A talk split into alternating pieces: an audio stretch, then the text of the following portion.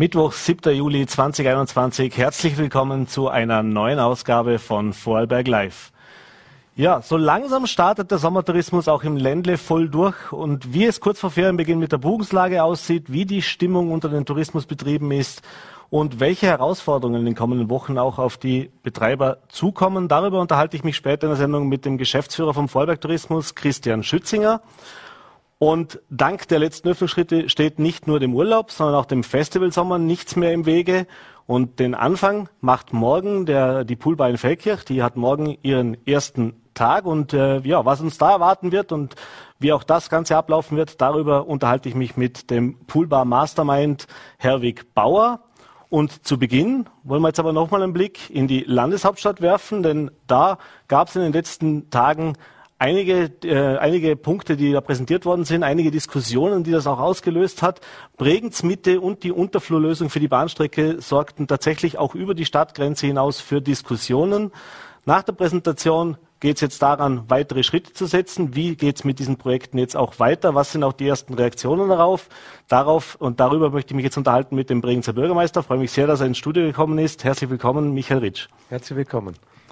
Ja, Ritsch, äh, zwei am Freitag und am Montag war es. Äh, zwei Pressekonferenzen, die es in sich hatten. Äh, zwei Projekte, die man so in, auch in diesen Größenordnungen bislang in Vorarlberg nicht vorgefunden hat. Zum einen eben das seit Jahren diskutierte Projekt Bregenz Mitte. Da gibt es einiges Neues, aber vor allem eben auch am Montag für viel Aufmerksamkeit hat gesorgt die Diskussion rund um die, Unter die Bahn unterirdische Bahntrassenführung entlang des Seeufers. Da gibt es jetzt auch eine Studie dazu. Beides wurde präsentiert, äh, beides hat für viele Diskussionen gesorgt. Äh, sind mal zwei Tage ins Land gegangen. Was war denn so das Feedback, das Sie bisher, bisher zu bekommen haben? Na, es war eine spannende Zeit, da haben Sie vollkommen recht. Äh, ich bin ja angetreten im November letztes Jahr auch mit der Ansage, dass ich Bregenz weiterentwickeln möchte und vor allem das Herz von Bregenz neu gestalten möchte. Vielleicht nur ein ganz kurzer Schweif in die Geschichte. Meine erste Kandidatur, als ich ganz jung in die Politik eingetreten bin, war 1990 äh, als irgendwo Ersatzstadtvertreter und ich bin damals war das Hauptwahlkampfthema Seestadt. Ähm, ja, 30 Jahre später, als ich dann Bürgermeister wurde, war das Hauptwahlkampfthema Seestadt. Es war 1990 ein Parkplatz, der zwar im Besitz der öffentlichen Hand war und ist jetzt 30 Jahre später immer noch ein Parkplatz, nur im Besitz von Privaten. Das macht es ein bisschen schwieriger in der Gestaltung. Aber ich hatte dann wirklich das Glück, dass rund um Andreas Stickel äh, und Didi Eberle, Roland Gneiger, Erich Steinmeier, Christopher Schneeweiß und äh, Herr Gillhaus eine Architektengruppe sich gebildet hat, die gesagt haben, lass uns doch das mal richtig angehen und groß denken und nicht nur Stückchen für Stückchen, immer dieses Klein-Klein.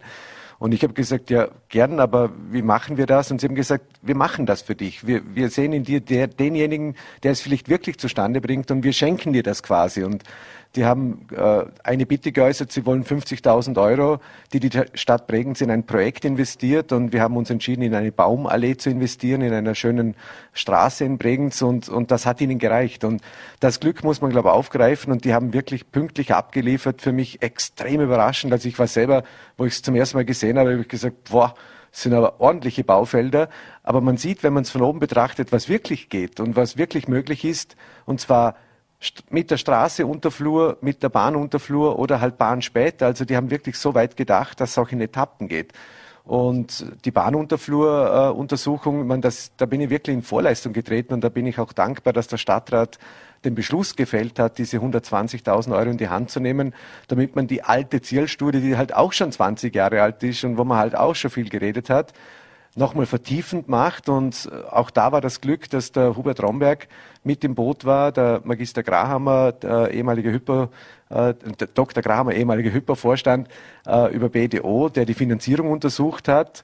Und der Hubert Romberg hat dann einen pensionierten Mitarbeiter, der jetzt seit zwei Jahren in Pension ist, vor zwei Jahren gebeten, er soll doch mal die Trasse technisch untersuchen, weil der hat das sein Leben lang, hat der Bahnbau gemacht. Äh, und auch das ist mit eingeflossen. Also es war wirklich eine spannende Zeit. Die haben beide pünktlich abgeliefert. Und was das Schöne ist, beides ist möglich, beides ist umsetzbar und beides ist finanzierbar. Und jetzt sind halt die am Wort, denen es gehört, nämlich die Eigentümer. Mhm. Kann man da schon ein bisschen, will das nicht äh, in, in der Politik geht es ja auch immer ein bisschen um Erfolge, die man vorzeigen kann. Ist das schon so ein erster kleiner Coup, der Ihnen da jetzt tatsächlich gelungen ist? Denn natürlich, Sie sind mit diesem, äh, mit diesem Versprechen, dass Sie sich darum kümmern möchten, auch in den Wahlkampf gestartet. Sie haben es gesagt, äh, seit vielen, vielen Jahren wird darüber diskutiert. Es gab mehrere Ansätze und äh, man hat immer wieder gehört, ja, ist zu teuer, ist nicht machbar, ist nicht umsetzbar, geht technisch nicht. Ich kann mich erinnern, gerade bei der Straße, der Untertunnel, da hieß es dann, ja, diese, diese Radien funktionieren nicht und so weiter. Äh, jetzt haben wir da zwei Studien am Tisch liegen, die eben das Gegenteil zeigen. Äh, ja, ist das schon so? Äh, ich meine, naja. Sie waren in den letzten Wochen und Monaten auch nicht unbedingt immer derjenige, der, der nur sich das Lob abgeholt hat, sondern natürlich auch dementsprechend kritisiert worden sind für die eine oder andere mhm. äh, Entscheidung oder die eine oder anderen äh, Punkt, den Sie da auch angegangen sind. Äh, ist das jetzt mal so ein erster Schritt in die Richtung, wo Sie sagen, naja, siehst du, ich kann es doch. Also der Zeitplan, der Zeitplan war schon heftig und ich, ich habe genau gewusst, dass äh, meine politischen Mitbewerber mich daran messen werden und mir wirklich eine ganz kurze Zeit gelassen haben, weil innerhalb von sechs Monaten zwei solche Studien auf den Tisch zu legen, die dauern normal zwei Jahre, wenn man so Untersuchungen macht. Und da bin ich denen dankbar, die es gemacht haben. Aber die haben natürlich eine Hoffnung auch in mich gehegt, dass sie gesagt haben, okay, wir trauen es dem Michael zu, dass er diesen Weg mit Bregenz gehen möchte. Und ja, die letzten Jahre waren geprägt davon, dass man immer gesagt hat, geht nicht, äh, ist nicht machbar, ist nicht umsetzbar. Und jetzt haben wir es bewiesen. Es ist beides machbar, es ist umsetzbar, es ist auch finanzierbar, darstellbar, auch wenn es sich um hohe Summen dreht. Aber der Gewinn für die Stadt direkt am Bodensee und eigentlich auch für den Wirtschaftsraum Vorarlberg ist natürlich ein extremer. Und ja, die letzten Monate habe ich eine Strukturreform durchgezogen. Da gab es Kritik. Äh, da schaut man wahrscheinlich auf einen Bürgermeister mit SPÖ, äh, Hintergrund vielleicht noch intensiver wie auf die 89 ÖVP-Bürgermeister, die das sicher auch gemacht haben in der Vergangenheit. Aber das bin ich Gott sei Dank gewohnt, da habe ich schon einen gewissen Neoprenanzug und, und, und Teflon, weil äh, ich brauche natürlich ein Führungsteam, das die Stadt mit mir gemeinsam gestalten möchte. Das geht ja nicht nur, dass das die Politik macht. Du brauchst ja auch die Mitarbeiter dazu und du brauchst eine Struktur im Amt, die dieses Arbeiten ermöglicht. Und mit unserer neuen Stadtentwicklerin, die, die Frau Diplomingenieur Andrea Krupski von Mansberg, die wir aus Hamburg mehr oder weniger abgeworben haben, die 20 Jahre eine Zwei-Millionen-Stadt mitgestaltet hat, ich meine, das, auch das ist ein Glücksfall, aber man muss es dann halt auch tun und man muss die Rahmenbedingungen schaffen. Und ja, also im Amt sagen jetzt schon die ein oder anderen, du jetzt zieh mal dir eine Turnschuhe aus, weil es geht alles ein bisschen schnell, weil parallel haben wir das Festspielhaus auf den Weg gebracht, 60 Millionen Euro. Am 15. Juli stimmen wir darüber ab, ob man das Hallenbad und die Sauna neu baut, 60 Millionen Euro. Die Quartiersentwicklung Leupel startet im September. Das Bildungshaus Rieden wird im September eröffnet, ist fertiggestellt. Die Pipeline, der Ausbau, der nächste Schnitt startet im September oder, oder Anfang Oktober. Äh, das Rathaus wird jetzt umgebaut im Erdgeschoss Ende August. Äh, das heißt, da kommt der Bürgerservice, die Fassade wird saniert. Und meine Hoch- und Tiefbauabteilung ist wirklich extrem gefordert. Und ja, jetzt werden wir ein bisschen runterdrücken, weil äh, ja, das war jetzt alles ein wenig viel, aber ja, ich habe halt auch lang darauf gewartet, dass ich gestalten kann. Und dann hat man so das Gefühl, jetzt will man alles auf einmal machen und bin dann auch selber jetzt gefühlt ein bisschen urlaubsreif, weil wöchentlich 80 Stunden äh, ohne einen Tag irgendwie Pause, das zehrt dann schon. Aber äh, das Ergebnis, das jetzt am Tisch liegt, äh, freut mich auf jeden Fall. Mhm. Jetzt haben wir schon die ersten Reaktionen gestern gehört von den Bürgermeistern, die auch mit betroffen sind, natürlich in den Umliegergemeinden von Lauterach über Hart, Wolfurt etc., gerade was die Bahnlinie auch angeht. Äh, was gab es sonst bislang für Rückmeldungen? Mhm. Denn sonst hat man jetzt zumindest öffentlich nicht viel wahrgenommen noch. Also sowohl von Seiten der Wirtschaft als auch von Seiten ja. des Landes ist da bislang zumindest öffentlich nichts gesagt worden zu diesem Thema. Also mit den Bürgermeistern habe ich mich ja getroffen, diese Woche am Montag.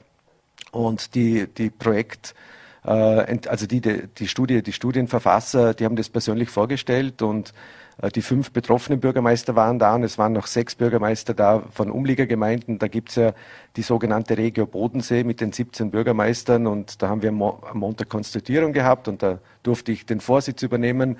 Und das Schöne, dass nicht nur die Betroffenen Interesse haben, sondern die anderen auch, oder? Weil am Ende geht es ja nicht darum, dass das Gleis vom See wegkommt. Und das, das natürlich ist das super für, für diesen ganzen Lebensraum, äh, der, der mindestens 100, 150.000 Menschen betrifft.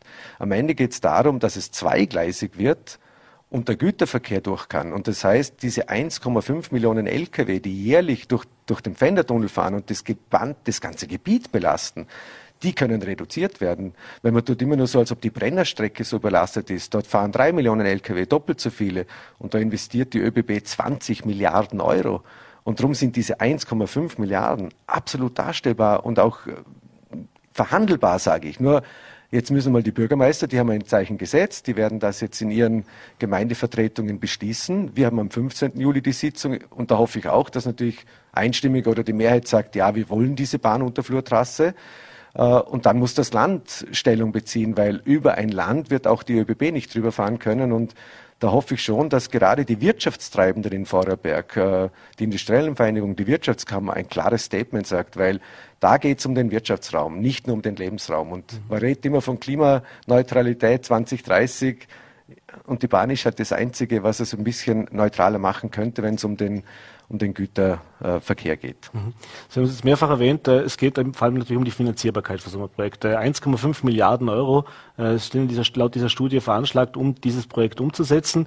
Ich habe mir das ein bisschen angeschaut, nur dass wir einen Vergleich haben. Ein Fendertunnel-Neubau hat 200 Millionen gekostet damals. Das heißt also, wir reden von einem Vielfachen, ich glaube, das ist eines der, überhaupt das größte Infrastrukturprojekt, das wir im Land in den letzten Jahrzehnten äh, äh, vorgestellt bekommen haben. Das, das ist natürlich schon eine Hausnummer. Mhm. Wie wichtig war es denn auch, dass da von Anfang an bei dieser Präsentation auch gleich äh, eine Finanzierungsmöglichkeit beziehungsweise auch eine Refinanzierungsmöglichkeit drin ist? Denn Sie haben ja auch äh, diese Umweltrentabilität in der mhm. Studie drin. Das heißt, was passiert dann mit den frei werdenden Grundstücken, über die ja auch wieder Geld lukriert werden kann? Also ich meine, der überwiegende Teil der Grundstücke, der wird frei bleiben. Es wird beim Bahnhof gibt es die Möglichkeit, das zu bebauen. Ich glaube auch in Lauterach beim Bahnhof und auch in Lochau gäbe es Möglichkeiten. Ansonsten diese Trennlinie, die zwischen den Gemeinden so durchfährt, das können wunderschöne Fahrradrouten werden, die dann wirklich ins Zentrum dieser Gemeinden und Städte führen. Also das macht doch auch Sinn. Die Finanzierung ist drum spannend, weil das, das Geld noch nie so billig war und die Europäische Union noch nie so viel Geld für Klimaprojekte ausschütten wird. Und es ist ein internationales Projekt, weil es um die Verbindung von Zürich, München geht und natürlich um den Güterverkehrverbindung, wo wir das einzige Stück sind, wo es noch eingleisig ist. Und das muss jetzt gemacht werden. Äh, die EZB äh, gibt für solche Projekte einen Kredit auf 50 Jahre mit einem Prozent Zins. Auf 50 Jahre.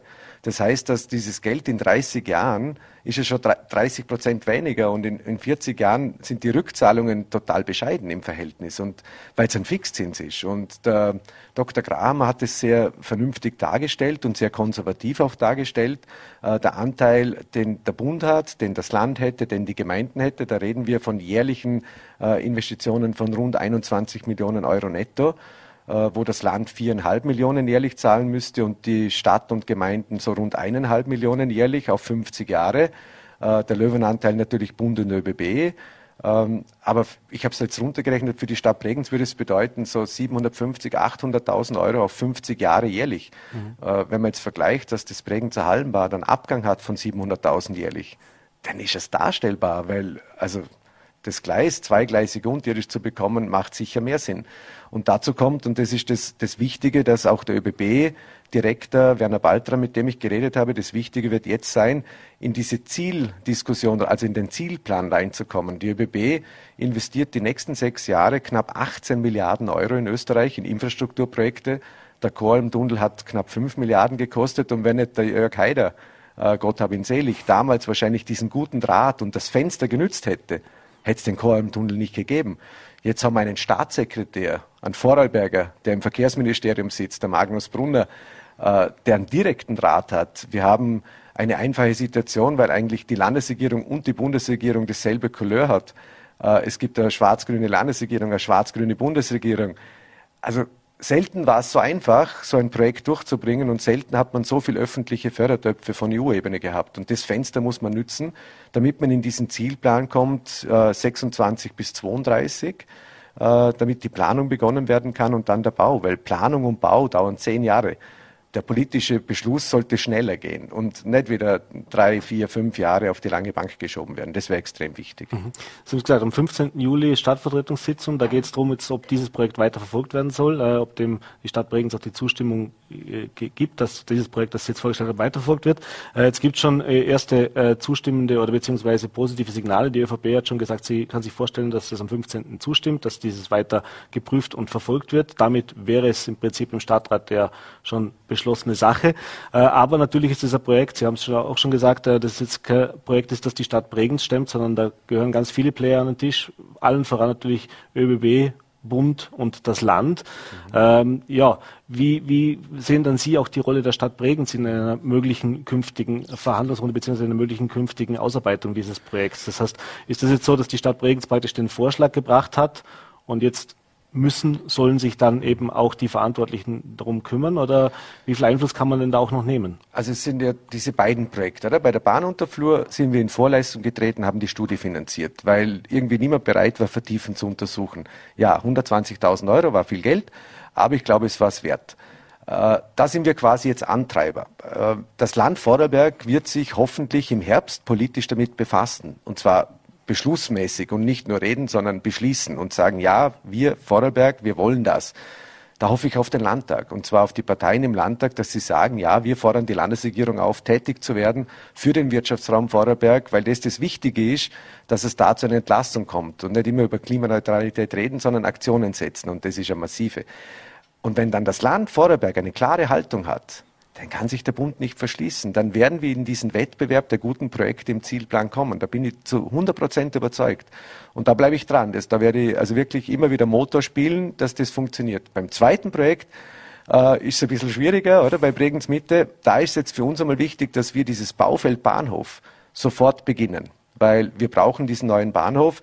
Die Leute haben immer das Gefühl, wie lange dauert das noch? Und ich erkläre es dann immer so, wir haben jetzt diesen Masterplan, das Baufeld Bahnhof ist eines der Baufelder und da werden wir jetzt äh, in der Stadtvertretung am 15. einen Vorschlag unterbreiten, dass dieses Baufeld einen Teilbebauungsplan kriegt, dass es dazu die Verkehrsuntersuchung gibt für die Unterflurstraße, die dauert zwei Jahre, diese Untersuchung. Aber die ÖBB kann jetzt dann gleich in die Planung gehen, wenn die, die Firma Romberg, Schertler, Alge, also die drei Eigentümer mit der ÖBB klar werden. Weil da geht so ein Strich durch dieses Baufeld. Mhm. Da war ja ein Dach für Busse geplant und drüber nichts und daneben so ein Hochpunkt. Und jetzt wäre es ein riesiges Baufeld mit 25.000 Quadratmeter Wohnnutzfläche und Busse und Bahnhof. Wenn das jetzt gelingt bis Ende Jahr, dass die sich alle einig werden, die Eigentümer, weil auch da gehört der Stadt Bregenz nichts, ich bin nur der Bürgermeister, aber es gehört mir nichts, weil das wurde ja leider alles verkauft. Dann kann die ÖBB im Jänner mit dem Bau vom Ausweichbahnhof beginnen, bei der HÜP-Unterführung, mhm. damit der barrierefrei wird, weil wir brauchen ja für die Bauzeit vom Bahnhof einen Ausweichbahnhof. Der wird bei der Hypo-Unterführung gebaut. Die Bauzeit ist zwei Jahre, damit es barrierefrei ist. Da kommen überall Lifte rein, dass wirklich alles barrierefrei dort wird. Und es gibt äh, Bahndächer bei der Hypo. Und das bleibt dann auch. Das heißt, dass wir in Zukunft dort eine sehr attraktive innerstädtische Aus- und Einstiegsstelle haben. Mhm. Mit dem Ziel, dass nach dieser zwei Jahre Bauzeit Ausweichbahnhof 25, 24, also 22, 23, 24 der alte Bahnhof abgebrochen werden kann. Bis dahin haben wir die Verkehrsstudie, bis dahin haben wir die Planung und die Einreichung und dann könnte man quasi 24 mit dem Neubaubahnhof beginnen. Das ist der Plan für das Baufeld. Alle anderen Baufelder müssen jetzt die Eigentümer sich Gedanken machen, was wollen sie. Und wir müssen uns Gedanken machen, wie machen wir Bebauungspläne? Wo gibt's Hochpunkte? Wo soll es nicht so hoch werden? Was ich auf jeden Fall vorantreiben möchte, ich bin schon wieder zu lange, was, ist, ist der Baufeld beim Festspielhaus. Weil mhm. direkt beim Festspielhaus äh, schreiben wir ein Baufeld aus, da sind wir Eigentümer für ein Baurecht für ein Hotel. Das versuchen wir auch im Herbst noch zu machen, weil Kongresskultur und die Festspiele wünschen sich an diesem Standard nochmal ein Hotel. Da haben wir den Lied. Auch das äh, werden wir noch heuer in Angriff nehmen. Mhm. Äh, Sie haben es gesagt, das sind natürlich private Eigentümer. auch da gab es mehrere Projekte in den letzten Jahren, die teilweise schon so weit fortgeschritten waren, dass man eigentlich schon jeden Tag darauf gewartet hat, dass die Bagger jetzt auffahren. Am Ende ist dann nichts passiert. Äh, warum sind Sie optimistisch, dass es dieses Mal mit diesem Projekt jetzt besser aussieht? Weil es jetzt dieses große Bild gibt. Das Problem war immer diese S-Kurve der Straße, die einfach diese ganzen Grundstücke durchschneidet und zwischen Bahn, Straße, S-Kurve und wieder Bahn unattraktive Baufelder entstanden sind die eine wirtschaftliche Verwertung äh, quasi fast verunmöglichen. Und der Bernhard Oelz äh, von der Firma Prisma und der Herr Drechsel von der Firma Spar, denen das Seestadtquartier, also Seestadt-Grundstück gehört, ich meine, die bauen in ganz Österreich, nicht nur in Österreich, Riesenprojekte, da werden hunderte Millionen Euro investiert, die können das. Aber das Problem war, dass das bewilligte Projekt, das sie bewilligt bekommen haben, einfach wirtschaftlich nicht umsetzbar ist. Und wenn ich Eigentümer bin und Investor, ich meine, ich will ja kein Geld verbrennen. Also da habe ich durchaus Verständnis, dass man auch Geld verdienen möchte mit, mit einer Investition. Das will jeder Private auch. Äh, und es ist sich halt so nicht ausgegangen. Und mit dieser neuen Masterplan-Darstellung wird es für alle interessant. Und das Schöne ist, jetzt ist nicht mehr ihr von der Seestadt und wir von der ÖBB und wir von Seequartier, äh, sondern es war ja zum ersten Mal so, dass alle an einem Tisch gesessen sind, zum ersten Mal nach 15 Jahren. Für mich sowieso unvorstellbar, oder? Weil, und jetzt reden die von uns. Wir wollen das, weil da geht es ja um Abfahrtsrampen, Auffahrtsrampen. Äh, die wollten ja Parkgaragen überall machen und da wären ja sechs oder sieben Rampen gekommen. Und die sinnvolle Idee wäre, dass man wirklich bei der Quellenstraße mit, mit einer Abfahrtsrampe in diese Unterflurstraße fährt unterirdisch diese Tiefgaragen anschließt und dann wieder raufkommt. Damit habe ich oben nicht diese ganzen Löcher, wo die Tiefgaragen angeschlossen sein müssen. Und das ist das Spannende und das sehen die Investoren auch. Äh, und das muss man halt jetzt im Detail natürlich untersuchen auf die Machbarkeit. Äh, und auch da finanzieren wir gerne mit, auch wenn es eine Landesstraße ist. Aber ich bin der Meinung, dass das Land jetzt halt da endlich mal aktiv werden muss und sagen, okay, diese Untersuchung finanzieren wir auch mit, weil es ist eine Landesstraße. Und ich habe auch das Gefühl, dass die Investoren auch mitfinanzieren, weil sie haben ja dann auch einen Nutzen, oder? Und so eine Untersuchung wird um die 150, 200.000 Euro kosten. Aber dann haben wir alle Details, die wir brauchen, damit wir es dann auch tun können. Und ja, das wäre dann auch noch der nächste Schritt, den wir jetzt gleich gehen wollen. Mhm. Wir sind schon am Ende der Zeit. Äh, zwei kurze Fragen zum Abschluss noch. Das erste eben die Finanzierbarkeit von solchen Projekten. Sie haben ein paar schon aufgezählt. Also da kommen ja wirklich massive Belastungen auf die Stadt zu. Jetzt haben wir in den letzten Jahren immer gehört, äh, ja, Stadtkasse sieht nicht allzu rosig aus. Äh, es gibt natürlich schon äh, den einen oder anderen, der sagt, naja, das ist wunderbar, wenn wir so viele Projekte machen. Am Ende haben wir dann Schulden ohne Ende und können das alles nicht mehr bedienen. Sie haben zwar erklärt, wie das mit der Bahn zum Beispiel finanziert werden kann. Nichtsdestotrotz reden wir da von langjährigen hohen Belastungen, die auf die Stadt zukommen. Mhm. Äh, wie, wie kann man das erklären? Dass es eigentlich auf der einen Seite heißt, wir müssen eigentlich sparen, wir müssen äh, Kosten reduzieren und dann auf der anderen Seite aber tatsächlich jetzt mehrere zig Millionen Projekte neu startet. Also das, das schwierigste Projekt sind, ist wahrscheinlich das Hallenbad. Also das Festspiel- und Kongresshaus, diese 60 Millionen Euro, die teilen sich auf, 5 Millionen die Festspiele. Äh, und von den 55 bezahlt der Bund 40, das Land 35 äh, und wir 25. Und von den 25 bekommen wir nochmal die Hälfte aus diesen Ertragsanteilen der Gemeinden, also die Gemeindeumlagegebühren. Das heißt, die Stadt Bregenz zahlt bei dem Projekt rund 7,5 Millionen von den 60. Das ist darstellbar, weil das ist ein Bringer. Festspielhaus mhm. ist immer ein Bringer fürs gesamte Land Vorarlberg. Beim Hallenbad tun uns wirklich schwer, weil es kostet 50 Millionen, die Sanierung vom Freibad 11 Millionen und die 61 Millionen, da kriegen wir Landesförderungen. Der Stand ist derzeit so rund 12 Millionen, den Rest müssen wir selber finanzieren. Äh, und das ist eine heftige Investition, aber es ist natürlich eine Investition in Volksvermögen. Das heißt, wir haben ja einen Wert, der gegenübersteht. Es ist ja Volksgesundheit, man muss schwimmen lernen. Uh, ungefähr die Hälfte der Kinder, die in die Volksschule gehen, können nicht mehr schwimmen. In einer Stadt direkt am See. Das darf nicht sein. Und da müssen wir investieren, weil Schwimmen ein Sport ist, der für jedermann leistbar ist, mit, wo man kein großes Geld braucht. Und darum bauen wir auch ein Volksbad und kein Wellness-Tempel mit 25 Euro Eintritt, sondern mit normalen Eintrittspreisen. Also wir haben den Vorteil, dass sie jetzt aktiver und passiver gegenübergestellt werden. Das gab es in der Vergangenheit nicht. Das heißt, jeder, der ein Haus baut, nimmt einen Kredit auf, aber er hat danach auch einen Wert, der mhm. gegenübersteht. Und diese Werte haben wir auch. Wenn ihr Kindergarten oder Schule baut, das kann ich nicht verkaufen. Aber wenn es irgendwann klemmen würde, natürlich kann ich kein Festspielhaus verkaufen. Werden wir nie tun. Mhm. Sicher nicht, aber man darf nicht. Schon die Schlagzeilen. aber man muss sich ja vorstellen, man kann ja nicht irgendwas investieren und sagen, wir schaffen Volksvermögen und Eigentum und ich nehme keinen Kredit auf. Das tut jeder Private auch. Drum geht es immer darum, wofür mache ich diese Schulden? Äh, was wichtig ist, ist, dass der normale Haushalt ausgeglichen ist. Und aufgrund der Pandemie mit Corona, mit Mindereinnahmen und Mehrausgaben, haben wir eine negative Manövriermasse. Das klingt jetzt ein bisschen schwierig, aber das heißt, Einnahmen, Ausgaben, es fällt was. Das müssen wir wieder ins Lot bringen. Da, da, sind wir jetzt dran, dass wir mit dem Dr. Pilz und der BDO einen Konsolidierungspfad machen. Das haben wir gestern im Stadtrat auch beschlossen, weil wir jetzt intern in der Stadt äh, die nächsten fünf Monate in Arbeitsgruppen schauen, wo können wir noch sparen beim laufenden Betrieb, was können wir tun, dass dieses, dieses, dieses Delta Manövriermasse sich wieder ausgeht. Äh, wie gesagt, Kredite aufnehmen für Bauprojekte, für Grundstückskäufe und solche Geschichten. Das macht jeder Private und jeder Unternehmer in Vorarlberg auch. Das ist okay. Das soll auch die öffentliche Hand tun, damit nicht nur die Privaten sich alle Grundstücke sichern. Also ich habe gesagt, in Bregenz, jedes Grundstück, das wir irgendwie bekommen, müssen wir kaufen, weil das ist wichtig für eine Stadt, dass sie auch Reserveflächen hat. Mhm. Und zum Abschluss noch ganz kurz nochmal den Blick ins Land, äh, zum Landeshauptmann bzw. zum Wirtschaftslandesrat. Äh, Wie ist da der Plan? Also hat, haben Sie sich schon gemeldet bei Ihnen oder? oder? Ja, ja. Es, es gab ein, ein, Treffen mit äh, Marco Dittler und Landesrat Rauch bezüglich beiden Projekten, mhm. wo beide Projekte vorgestellt wurden. Sie haben auch die Studie bekommen, also die ganze Mappe. Wir haben das Ihnen übergeben. Sie haben gesagt, Sie schauen sich das in Ruhe an. Äh, ich habe persönlich mit dem Landeshauptmann telefoniert, war auch äh, bei ihm äh, wegen dem Hallenbad verhandeln und natürlich haben wir über das geredet. Das ist der Vorteil, dass ich doch lange Jahre im Landtag auch alle gut kennengelernt habe und wirklich auch froh bin, dass wir so eine gute Gesprächsbasis haben. Ähm, ich gehe jetzt mal davon aus, dass die Firma Schertler, die Firma Romberg, die Firma Spar, die Firma Prisma, die Industriellenvereinigung und die Wirtschaftskammer so viel reden werden, dass ich mir da viel Reden sparen kann. Also ich gehe davon aus, das wollen alle, weil die sind ja Eigentümer.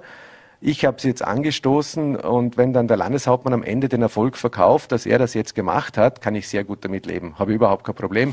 Äh, ich wünsche mir nur, dass sich die Stadt entwickelt. Es ist die Landeshauptstadt. Wir sind ein wunderschönes Gebiet, äh, weil der freie Seezugang der ist ja für alle Vorarlberger. Und man hat es ja gesehen an der Pipeline, es waren ja auch alle Vorarlberger bei uns am See, wenn es ums Feiern ging. Äh, und die werden auch wieder an den See strömen. Und jetzt muss man sich nur vorstellen, da gibt es keine Bahnbarriere mehr und keine Straßenbarriere. Äh, ja, viel schöner geht es wahrscheinlich nicht. Schönes Schlusswort. Herr Bürgermeister, ich bedanke mich für diesen Einblick ins Projekt. Wir werden es natürlich weiter verfolgen. Bin schon gespannt, wie es weitergeht. Danke und schönen Abend. Danke für die Möglichkeit. Danke. Und wir schalten jetzt nach Feldkirch. Ich sehe schon der Herwig äh, voll in Action. Ich sehe ihn vor Ort. Die letzten Arbeiten laufen noch. Ja, schönen Abend, Herwig. Grüß dich nach Feldkirch. Guten Abend. Schöne Grüße zu euch ins Studio. Ja, Countdown läuft. Noch knapp 24 Stunden, dann geht's tatsächlich los. Äh, in einem bisschen turbulenten Frühjahr, nehme ich mal an, auch für dich. Haben wir eh schon mal drüber gesprochen. Lange wusste man ja nicht, was können wir machen, wie sieht's überhaupt aus, was wird möglich sein. Jetzt ist es soweit, morgen geht's los. Äh, ja, was, fangen wir mal kurz damit an. Wie weit sind die Vorbereitungen gediegen und äh, wie viel Vorfreude herrscht jetzt auch schon auf den morgigen Start?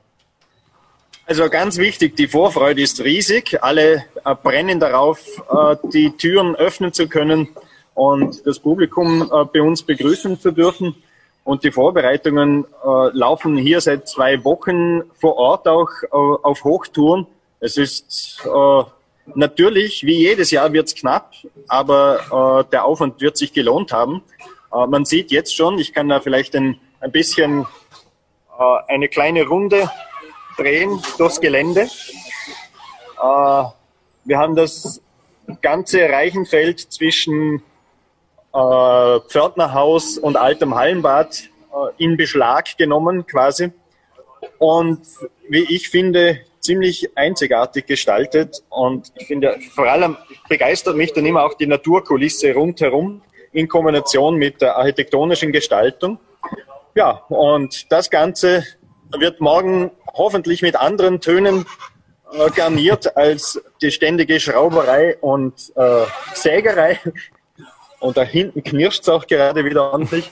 Aber ja, Uh, morgen kommt James Hersey und es wird grandios. Ja, ja lass uns mal kurz über das Programm sprechen. Ich habe es ein bisschen nochmal durchgesehen. Äh, war ja auch nicht so selbstverständlich, dass man, wenn man lange nicht weiß, kann es überhaupt stattfinden, doch so ein buntes Programm dann wieder auf die Bühne, äh, auf die Beine stellt.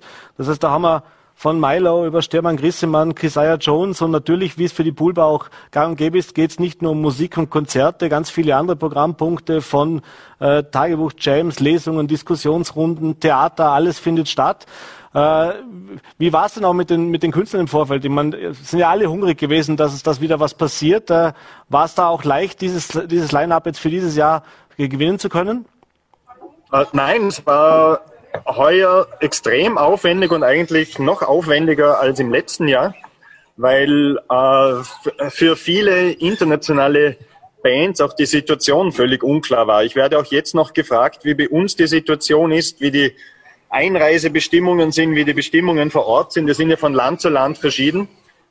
Und es gibt natürlich wahnsinnig viele Länder, wo die Situation nicht annähernd so gut ist wie bei uns und wo nicht daran zu denken ist, dass äh, Bands von dort zu uns auf Tour kommen.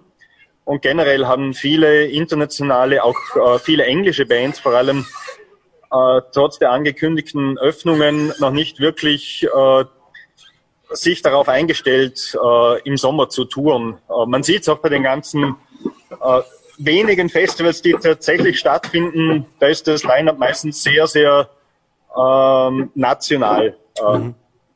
Und äh, bei uns war es so, dass wir einfach parallel äh, viele Dinge geplant haben für drinnen und für draußen und wir waren einfach mit vielen äh, Agenturen in Kontakt, hatten viele Backup-Bookings quasi, so dass wir jetzt äh, relativ schnell auf die doch kurzfristig bekannt gegebenen Neuerungen und Öffnungen äh, reagieren konnten. Und jetzt haben wir eigentlich ein sehr, sehr dichtes Programm und eine für mich, also in meinen Augen, ideale Mischung aus ruhigem Programm, das im Außenbereich stattfinden kann, und lautem Programm, das im Pool stattfinden kann. Und genau diese Vielfalt und Mischung wollen wir eigentlich beim Poolbar Festival äh, anbieten. Und ja, das wird ab morgen der Fall sein, bis zum 15. August. Mhm.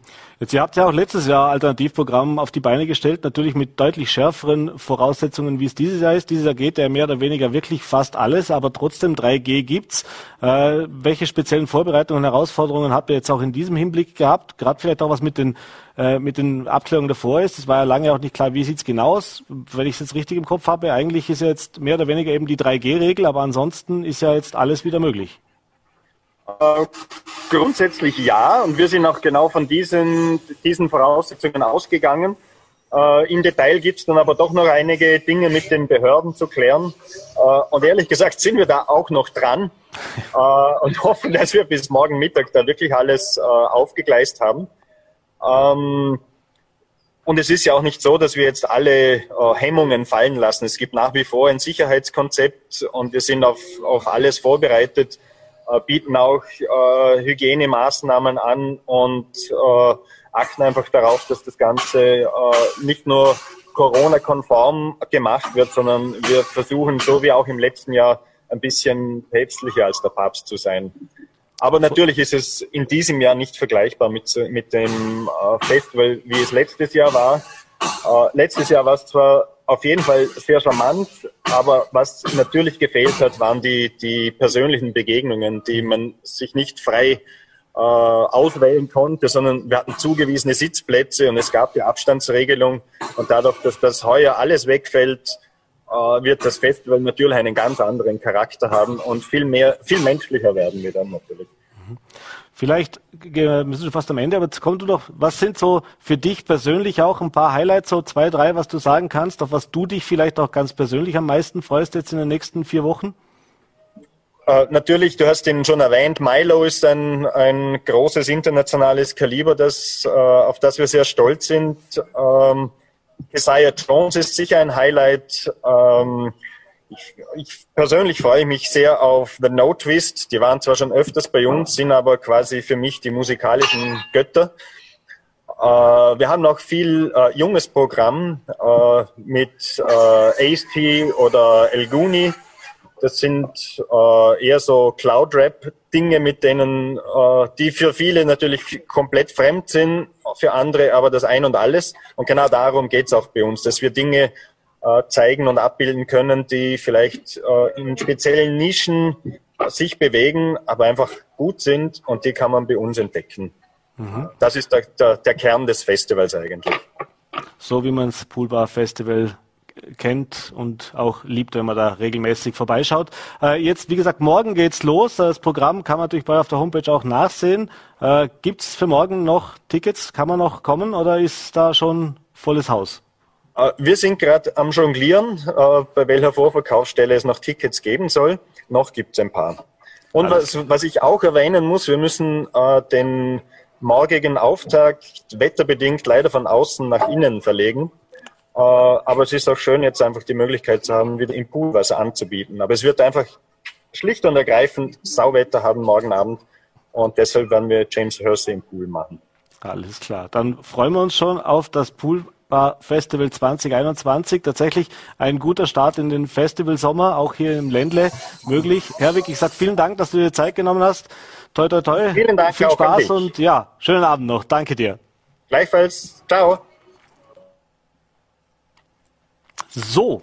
Und Last but not least natürlich heute in der Sendung, ich habe schon angekündigt, der Christian Schützinger, Geschäftsführer Vorberg Tourismus, hat jetzt sicher auch mit dem ein oder anderen Ohr hier zugehört, denn natürlich gerade solche Veranstaltungen tragen auch dazu bei, dass äh, ja, der Tourismus in Vorarlberg äh, wieder aufblühen kann, dass der wieder mit Leben erfüllt wird. Äh, wie zufrieden und wie fröhlich sind Sie auch oder glücklich, dass Sie jetzt hören, dass sowas tatsächlich stattfinden kann und welche Bedeutung haben eben auch diese Festivals? Natürlich auch noch Szene Open Air und natürlich nicht zu vergessen die Festspiele, die ja auch stattfinden können für das Tourismusland Vorarlberg.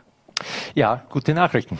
Also das stimmt uns natürlich auch recht optimistisch für den kommenden Sommer und man muss den Veranstaltern, wie beispielsweise jetzt auch äh, dem Poolbar Festival, ganz einfach auch Respekt zollen, oder? Weil sie ja jetzt bis vor kurzem noch nicht wirklich wussten, in welchem Umfang sie auch ihr Programm organisieren können, mit wie vielen Gästen und Besuchern sie auch rechnen können. Das hat sich jetzt ähm, erleichtert für alle, die Veranstaltungen für den kommenden Sommer planen. Und das gibt jetzt schon auch einen Schuss Zuversicht, wie wir auch die nächsten Wochen, Monate im Land gestalten können. Also ja, wir freuen uns auf den Sommer. Mhm.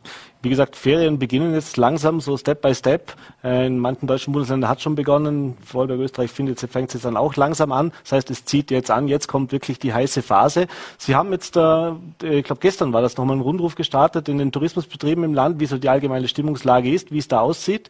Vielleicht können wir da kurz drüber sprechen. Was ist so die Rückmeldung gewesen? Ja, gerne. Also wir haben zum Teil Rückmeldung, dass man sich so auf äh, Niveau des Vorsommers äh, des letzten Jahres ähm, befindet, zum Teil sogar auf Niveau von der Zeit vor Pandemie, also 2019. Äh, man muss aber schon etwas genauer hinschauen, da gibt es Unterschiede. Wir haben beispielsweise eine sehr hohe Nachfrage nach Campingurlaub oder auch noch äh, Apartments, mhm. Ferienwohnungen, Ferienhäuser. Und bei des, beispielsweise bei den Wellnesshotels, ähm, da war das ja noch nicht ganz so einfach, weil da gab es ja auch noch Platzbeschränkungen und deshalb haben die ein oder anderen auch noch gar nicht aufgemacht. Erst jetzt mit dem letzten Öffnungsschritt am, am 1. Juli und dort läuft jetzt die Nachfrage auch schon langsam an. So Richtung August hin ähm, sehr positiv, äh, spielt natürlich auch die, die Festspiele eine, eine große Rolle. Äh, in den Herbst hinein auch schon recht ähm, gute Signale und wenn man dann sogar schon einen Blick Richtung Winter werfen möchte, auch da stellen wir fest, zum einen, dass die klassischen Ferienzeiten schon sehr gut nachgefragt sind. Mhm. Die Lust äh, nach Winterurlaub scheint ungebrochen zu sein und deshalb dürfen wir da durchaus auch mit einem äh, Schuss Optimismus auch in die Wintersaison schon blicken. Also ja, da ist jetzt die Stimmung schon langsam wirklich belebt. Mhm. Macht Freude. Mhm. Also bevor wir noch einen Blick eben auch in die Zukunft, eben in den Herbst und den Winter werfen wollen, was wir noch auf jeden Fall uns kurz ansehen mögen, bleiben wir noch mal kurz im Sommer. Äh, es war letztes Jahr äh, tatsächlich alles unter dem Motto Urlaub zu Hause. Äh, es war natürlich überwiegend österreichische Touristen, die da waren, also inländische Touristen, die in Vorarlberg auch Urlaub gemacht haben, einfach aufgrund der Möglichkeiten, die sich geboten haben. Wie sieht's denn dieses Jahr aus? Woher kommen denn, kann man da schon was sagen? Die meisten Anfragen haben wir jetzt wieder ein bisschen von von, vom Mix her das, was wir auch von vor Corona kannten?